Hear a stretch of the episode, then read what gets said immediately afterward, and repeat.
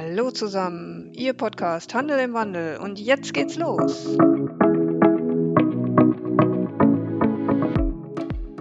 Wer wartet denn hier eigentlich auf wen? Also, ich meine in Richtung Einzelhandel. Ich stelle mir schon manchmal die Frage, was war denn erst da? Also so ähnlich wie das Henne-Ei-Prinzip. Was war denn zuerst da? Das Innovationsdefizit im Handel oder der Onlinehandel?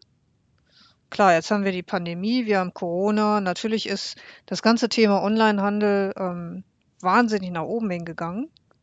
Nichtsdestotrotz stelle ich mir halt die Frage, ist es denn wirklich nur die Pandemie, die das Problem darstellt? Oder ist es letzten Endes auch einfach die Tatsache, dass der Handel sich nicht weiterentwickeln will? Nun komme ich ja aus der Industrie. Also, ich bin ursprünglich ein Siemens-Gewächs, habe 20 Jahre bei der Siemens AG gearbeitet, habe eigentlich mit dem Handel gar nicht so viel zu tun und das macht mich ja unheimlich frei in der Beurteilung ähm, der Situation. Ich habe auch dort einige Erfahrungen gesammelt ähm, im Bereich Innovation und Weiterentwicklung, Umstrukturierung, Strukturwandel. Das sind alles Dinge, die sind mir sehr bekannt. Als ich zum Beispiel in den 90er Jahren bei der Siemens AG gearbeitet habe im Mobile Phone Bereich, ähm, kann ich mich daran erinnern, dass der Bereichsvorstand damals vor uns getreten ist und uns erklärt hat, eure Arbeitsplätze hier in Deutschland sind einfach zu teuer. Wir müssen die Produktion nun verlagern. Das hieß für uns, mit einem Zeithorizont von zwölf Monaten, hatten wir dafür zu sorgen, dass die Produktion in einen anderen Standort verlagert wurde, der eben, ich sag mal, ein Drittel von dem gekostet hat, was die Mitarbeiter hier in Deutschland gekostet haben. Das hat komplettes Umdenken erfordert. Danach habe ich bei der Siemens AG mal im Buchhaltungsbereich ähm, gesessen und auch dort äh, hat man uns dann gesagt, nein, wir machen jetzt ein Shared Account Services in Prag auf und wir verlagern jetzt alle Buchhaltungsaktivitäten nach Tschechien. Das heißt also, wenn man mehrfach diesen Strukturwandel mitgemacht hat, dann ist es natürlich auch so, dass man auch in andere Bereiche nochmal wieder mit einem ganz anderen Auge reinschaut. Und so sehe ich das jetzt eben auch beim Handel. Man sieht jetzt diese wahnsinnige Macht der globalen Online-Marktführer, die vieles extrem richtig machen. Und ähm, ich sehe heute den stationären Handel, äh, zum Beispiel auch in meiner Heimatstadt Bocholt so, dass ähm, viele Händler halt wie angewurzelt dort stehen und halt äh, ja wie so ein Hase vor der Schlachtbank stehen und sich eigentlich nur noch fragen, wie lange sie durchhalten.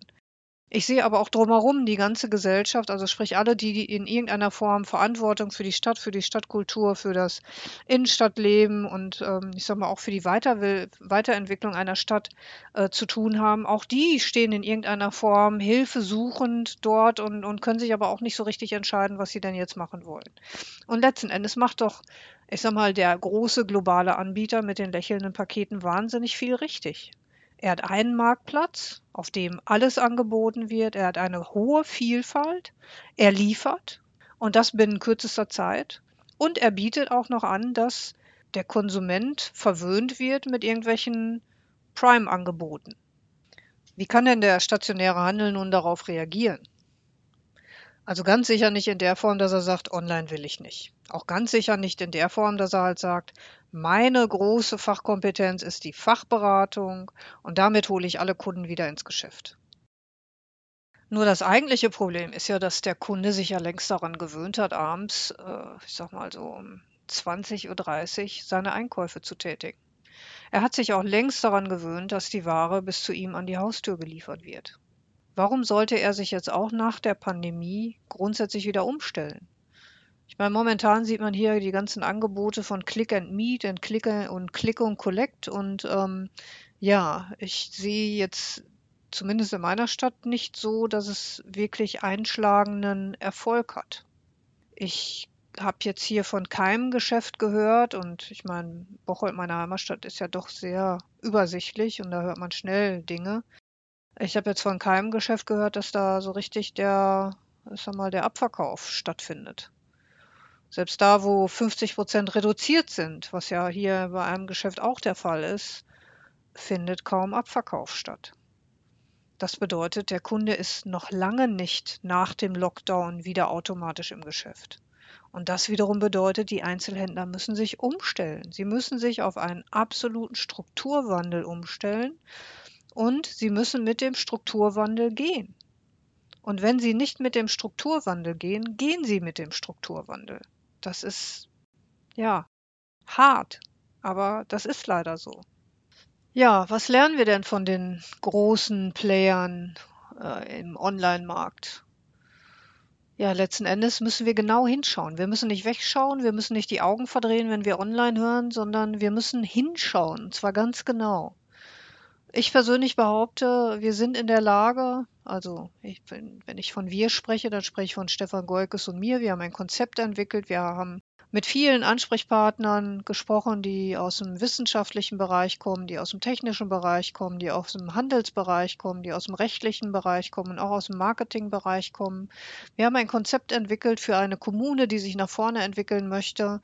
Ähm, ja, ich sag mal in einer mittleren Größe bis 100.000 Einwohnern, wo wir halt sagen, wir haben ein Konzept für einen Online-Marktplatz, wo viele Händler draufkommen, wo nur regionales Angebot ähm, dargelegt wird und angeboten wird, wo der Konsument regional in der Region, für die Region, aus der Region kaufen kann und wo es eben nach ökologisch sinnvollen Gesichtspunkten geliefert wird. Und ich persönlich behaupte, wir können alles wie die Großen. Das Einzige, was wir nicht können, ist Altpapier weil wir eben nach ökologischen, sinnvollen und nachhaltigen Maßstäben die Auslieferung tätigen. Und ähm, ja, was wir jetzt suchen, sind Händler, die dort mitmachen. Wir bieten niedrige Einstiegsschwellen. Wir haben letzten Endes auch niedrige Fortsetzungskosten. Also wir haben ein Konzept entwickelt, was solidarisch betrieben werden kann, wo sich sowohl die Händler als auch die Sponsoren, als auch die Förderer einer Stadt, als auch die Verantwortlichen aus der Kommune zusammentun können und all ihr Wissen und all ihre, ich sag mal, Marktmacht für die Region, für die Kommune in einen Topf werfen können und wo aus diesem Topf heraus solidarisch ja, der Konsument versorgt wird und die Bevölkerung eben nach sinnvollen Maßstäben regional aus der Region, in der Region versorgt werden.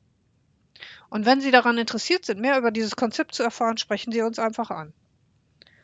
Unsere Internetadresse www.stefangoikes.de. Mein Name ist Birgit Unland. Ich komme, wie gesagt, aus der Industrie, kenne mich mit Prozessen und IT-Projekten aus. Und Stefan Goikes ist jemand, der jahrzehntelange Handelserfahrung hat, ein Experte ist, sich mit Franchise-Konzepten auskennt, sich aber auch mit dem stationären Einzelhandel auskennt. Und wir, glaube ich, nee, das glaube ich nicht, das weiß ich, wir bilden ein Powerpaket, was Ihnen weiterhilft, ja, Lösungen zu finden. Dafür stehen wir. Wir reden nicht über Probleme, wir reden über Lösungen.